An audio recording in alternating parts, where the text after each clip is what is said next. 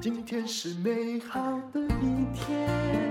欢迎收听人生实用商学院。今天请到很受欢迎的陈崇明老师，陈老师你好。哎，淡如姐好，各位听众朋友大家好。今天我们要讲个话题，你知道 iPhone 十五已经出来了吗？哎，我知道啊。但最近呢，听说 iPhone 十五发表之后，美国的股价就跌了两天。有人说，因为它更新有限，你也看到这新闻了吧？有啊，再就是华为也推出新机了。嗯，是。那华为的新机我没有去看它的报道，反应如何呀？看起来状况比较好一点。其实最主要就是中美两大国在那边角力嘛，那中国它就要展现它的软实力啦。好，所以说其实啊，iPhone 可能在中国的销售可能会有比较那个啊。当然，华为一推出，有中国人他会挺自己的嘛。对。可是以 iPhone 来讲，它最大市场目前还是 China 嘛。嗯。它这样中国的市场应该会被瓜分，所以说最主要是这个原因。所以说 iPhone 十五推出，就苹果股价嗯反而不振，最主要就是可能会大陆的市场是。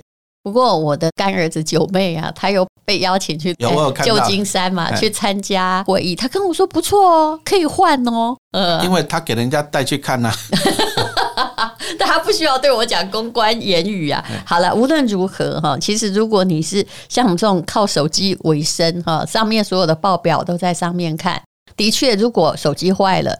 换手机有必要，也不应该计较是多少钱。是啊，但是事实上，我跟陈老师是同一派的，因为手机是属于消耗财，所以我们都没有展示最新的。像陈老师呢，手中那个大概是 iPhone 十十，对不对？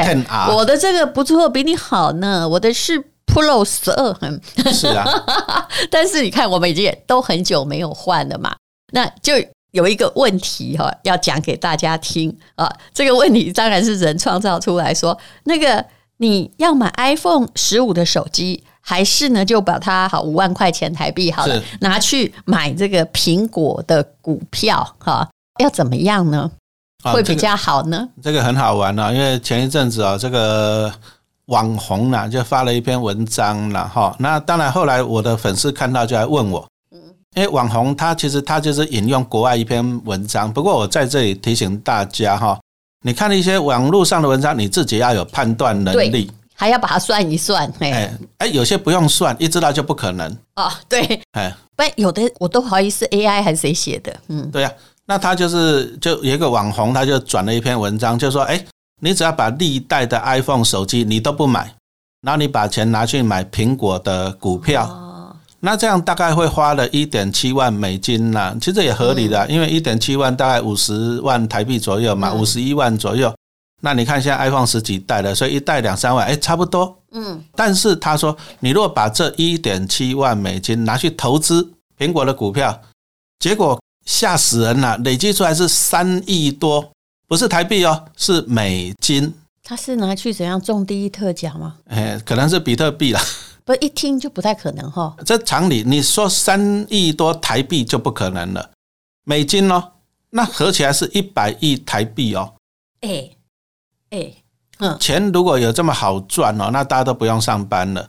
其实这只是一个 common sense。你有没有差不多算过？应该差不多是多少？其实单独就跟你报告，我都 其实我们只要判断说不合理就好了。对，因为你想想看啊，他投入我说投入一点七万美金，会变成三点四、三点五亿美金，嗯，两万倍哦，差太多了。那我请问你，苹果两万倍，我跟你讲，有人做到了，巴菲特，可是花了四十年。对，但是很简单，你从苹果第一只手机推出到现在，苹果的市值哦。有没有成长两万倍？当然是没有啊。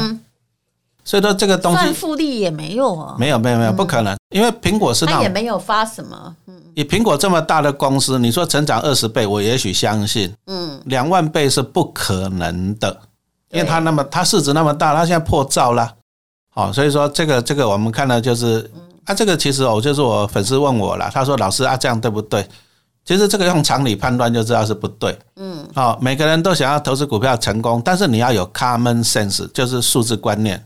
你看，用苹果来说，哈，假设我每买一只苹果手机，我就存五万块去买 ETF 的话，是对不对？算起来哦，说不定哦，我认为两三百万应该会有吧。哎，我们这样子算的话，你如果每一只都存五万嘛，对啊，现在出到十五的嘛，那你大概存了七十五万嘛，那你这样他推出十几年，那以淡如姐这样算是合理的，嗯，好、是合理的，就是说你投入了大概七八十万，对，而且是分批投入，是，然后你只要买到是一个相当差不多的 ETF，十几年下来赚个两三倍，我觉得是有机会了。嗯，啊，但是两万倍，这个这个这个是绝 对绝对不可跟你讲，有。时候很多文章是 AI 写的，现在我们也不要随便引用了。那有关于这个到底是买 iPhone 十五哈，或者是哈要买那个苹果股票，你看，哎，你看那个新闻报道就知道，他写的是两种说法。那种科技杂志的当然说，我觉得很好啊，他们只要有一点点功能的增进，就觉得哇，好值得换，对不对？就好像大家觉得当时苹果手机在改良它的镜头跟摄影，那时候就很夯嘛。对不对？但是呢，投资的人一定是这样说的，一定说这不是资产嘛，对不对？像 iPhone 或汽车这样东西，等于就是它算是负债和耗材啦。那买股票当然是可能不断让你的财产增长啊。其实啊，我常常讲啊，第一个就是你有没有需要。像我讲说，我不拜教主，我强调我们是不败家，所以我手上我是 iPhone 的 Ten R。那其实你看，像淡如姐事业做这么大，也才用 iPhone 十二而已。没有，因为换手机哈，有一阵子你会很痛苦，你知道那个痛苦是机会成本，是会突哎找不到什么，或有一个东西又要重新打开申请。哎，那你听到淡如姐讲一个重点的成本，嗯，机会成本什么意思？就是你把这个钱放这里，放哪里，哪边的效果会最好？我相信啊，我跟淡如姐都是一样嘛。我们没有每一代 iPhone 都换，但是我们都把钱拿去投资哦。那比如说你去投资 ETF 嘛，对不对？那我投资我赚到的钱，我再利用投资赚到的钱，我来换 iPhone 十五，可不可以？嗯当然是可以呀、好、虽然陈老师讲我是不拜教的，但是我也讲实话了，不败家哈、有违人性了。对，但是重点是你败家要有人帮你买单，呃，所以我就不断的投资股票。那大家最简单，你就买一些 ETF 就好了。那你先投资，啊，你累积资产，那你将来你 iPhone 十五、十六，哎，你败家有人帮你买单嘛？股票帮你，股儿子帮你买单嘛？所以人其实基本上还是要有一种资产感，就是你在累积你的积蓄，你会觉得你保有资产。那我后来觉得说，那个资产感有时候有的人还是很节省呐、对，可是他很有钱呐、有人会说啊，钱都不用了干嘛？哎，人家可以，也有人像陈老师也很热心捐款呐、是不是？而且呢，有些人是哦，背后有资产，你买的是你的安全感。你应该知道，负债的人，也就算债主不逼着他，他人有多慌，因为他不知道他永远在为钱工作。真正有钱人其实不是为钱工作的，而是没有钱的人。哦，真正有钱，你要换一个脑袋哦。像我跟丹如姐，我们这样推出课程 podcast 的哦，其实我是希望说扭转大家的脑袋了。因为我自己教书，我教了二十几年，我发现我们的教育都是教你好好读书，然后一间好的大学，再来找一间好的公司。结果呢，你帮老板工作一辈子，你为了钱工作一辈子啊，你从来没有想到，哎，公司可以帮你工作，你没有想过说钱可以帮你工作。所以，我们今天是希望说培养你一个富脑袋。嗯，好，那个副脑袋那个课程是我们第一个课程，那后来呢，第二个课程是啊、呃就是被诈骗集团用最多的那个，嘿，就是存股养你一辈子。对，但存股是不是可以养一辈子呢？我现在做了一个统计，哎，虽然也是我的亲人呢，我还有另外一个干儿子，他就是那种呃，就是在中科的工程师，乖乖牌。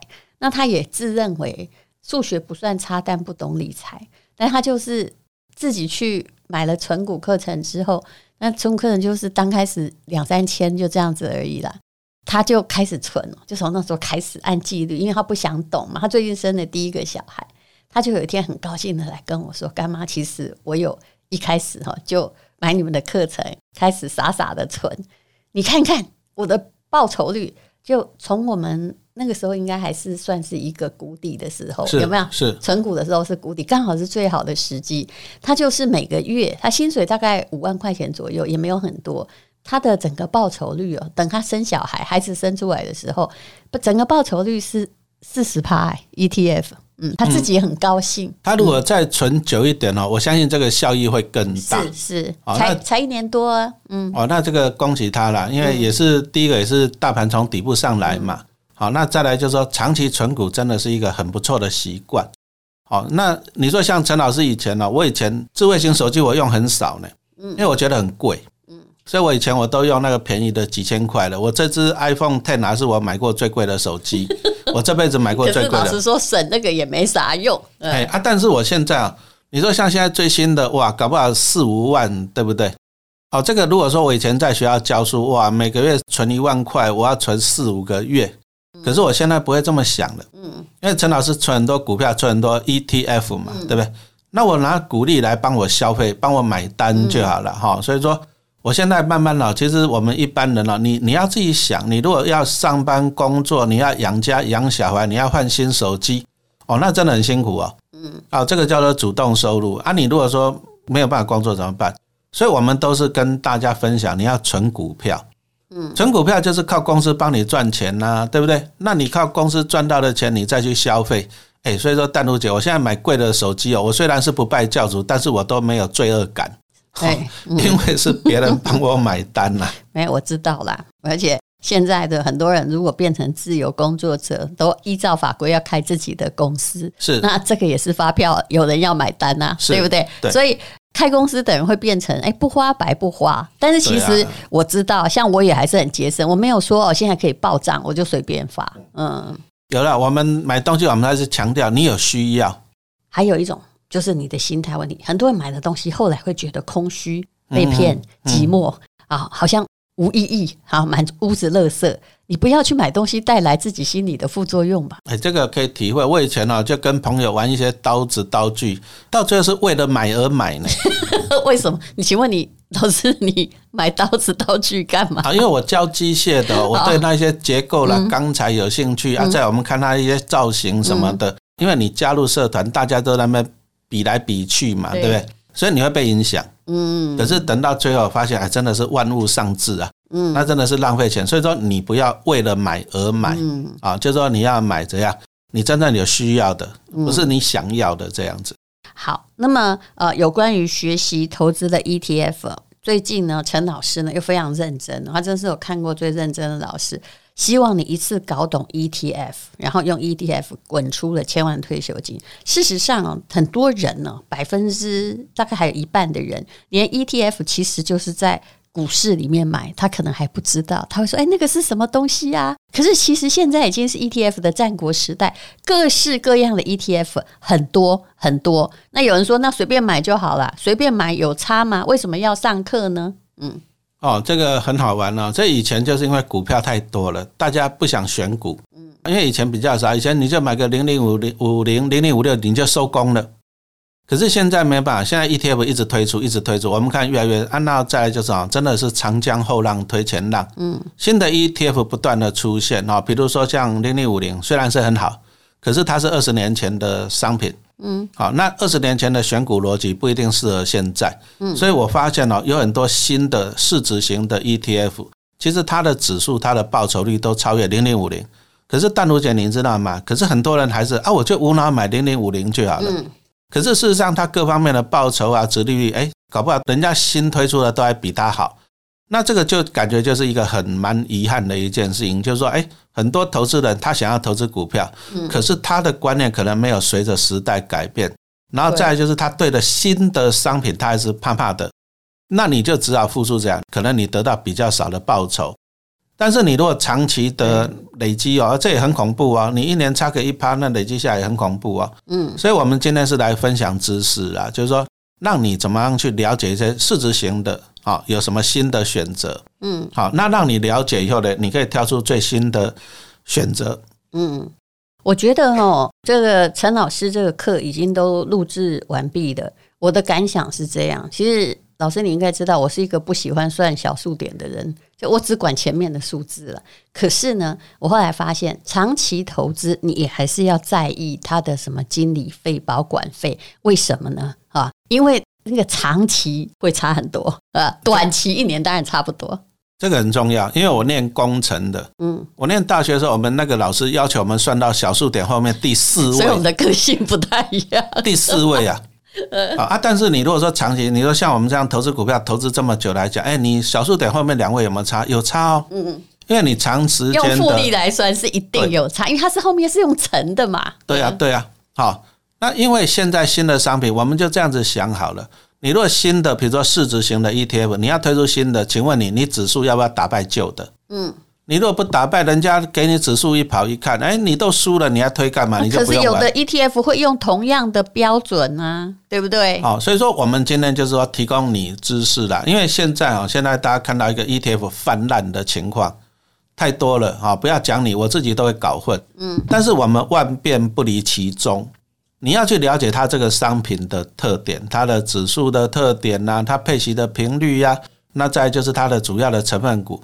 所以我们今天啊是希望说带给大家这个知识啊，就是说你要能够选择，就像说，哎，有些专家菜市场去买鱼什么，他很会选，嗯，啊，我们一般人不会买，你就只要听人家讲，其实这是错的，好，所以我们是希望说你可以具备这个知识。虽然说新的商品不断的推出，但是你只要有一个能力，你有选择的能力来讲啊，其实你不会被他蒙蔽了。是好，那其实这个课程因为已经录制完，我可以告诉各位，有些东西它的指数，它 follow 的根本就是一样的指数的 ETF，那指数又打不败那个原来的，答案就是那我手续费要更便宜才能打败它，而且 ETF 一定要选规模大的吗？其实陈崇明老师在里面都有各式各样的解答，相信你只要上过这个，其实我觉得两堂课就会变聪明了，上完十二堂就是 ETF 专家，所以这个课程叫做一次搞懂 ETF，用 ETF 滚出千万退休金。好，现在我想请问你，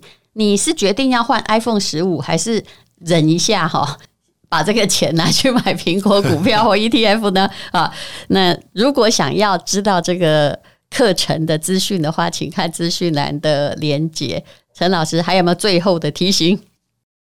现在 ETF 太多啊，所以我在粉丝团也常常收到一些询问，可是我一看就知道他们问的是错的啊。比如说他们说、啊、老师这个自营商在卖是不是不看好啊？你这个就是不了解它，ETF 不能够看筹码啊。那再来 ETF 它的指数不同，那 ETF 要选规模大的吧？诶，不一定哦，它有的是追踪相同指数的。那你当然要挑那个手续费比较便宜的嘛，啊，帮你省钱就是帮你赚钱。是那再来又有人在讲说，哎、新推出的 ETF 不要买，先观察它个三年。嗯，这个观念是错的。嗯，你如果是新上市，比如说陈老师开了一家公司，什么不败教主有限公司，那你可能你要观察个三五年是对的。但是 ETF 它是买进成分股，嗯，那他买的这些成分股，你说台积电哈，那你说像那个什么广达、红海，这些都是绩优的公司，嗯，所以就算是新的 ETF，你要去看它的成分股。它如果都是老牌的公司，那为什么你要因为它新你就不买？哎，搞不好它报酬率还更高嘞。而且它 follow 一个指数啊，对不对？你就可以从零啊，不不是从零啊，从一开始慢慢的累积。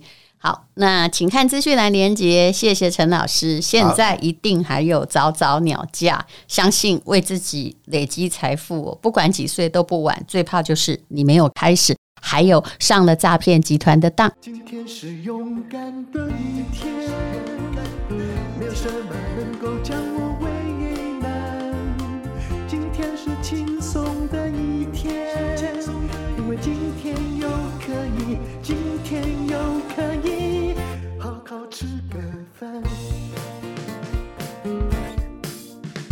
做我爱做的事，唱我爱唱的歌，吃我想吃的饭，尽量过得简单。做我爱做的事，唱我爱唱的歌，吃我想吃的饭，尽量过得简单，尽量过得简单。这是广告。全台湾有很多档 ETF，而且越来越多。只要懂得一两档就可以了吗？其实不是的。如果是同一个人，他跟你收一万块钱，帮你做一件事情，还有收五千块钱就可以做一件事情，做的效果差不多，你选付五千还是一万呢？这就是很多 ETF 的症结了。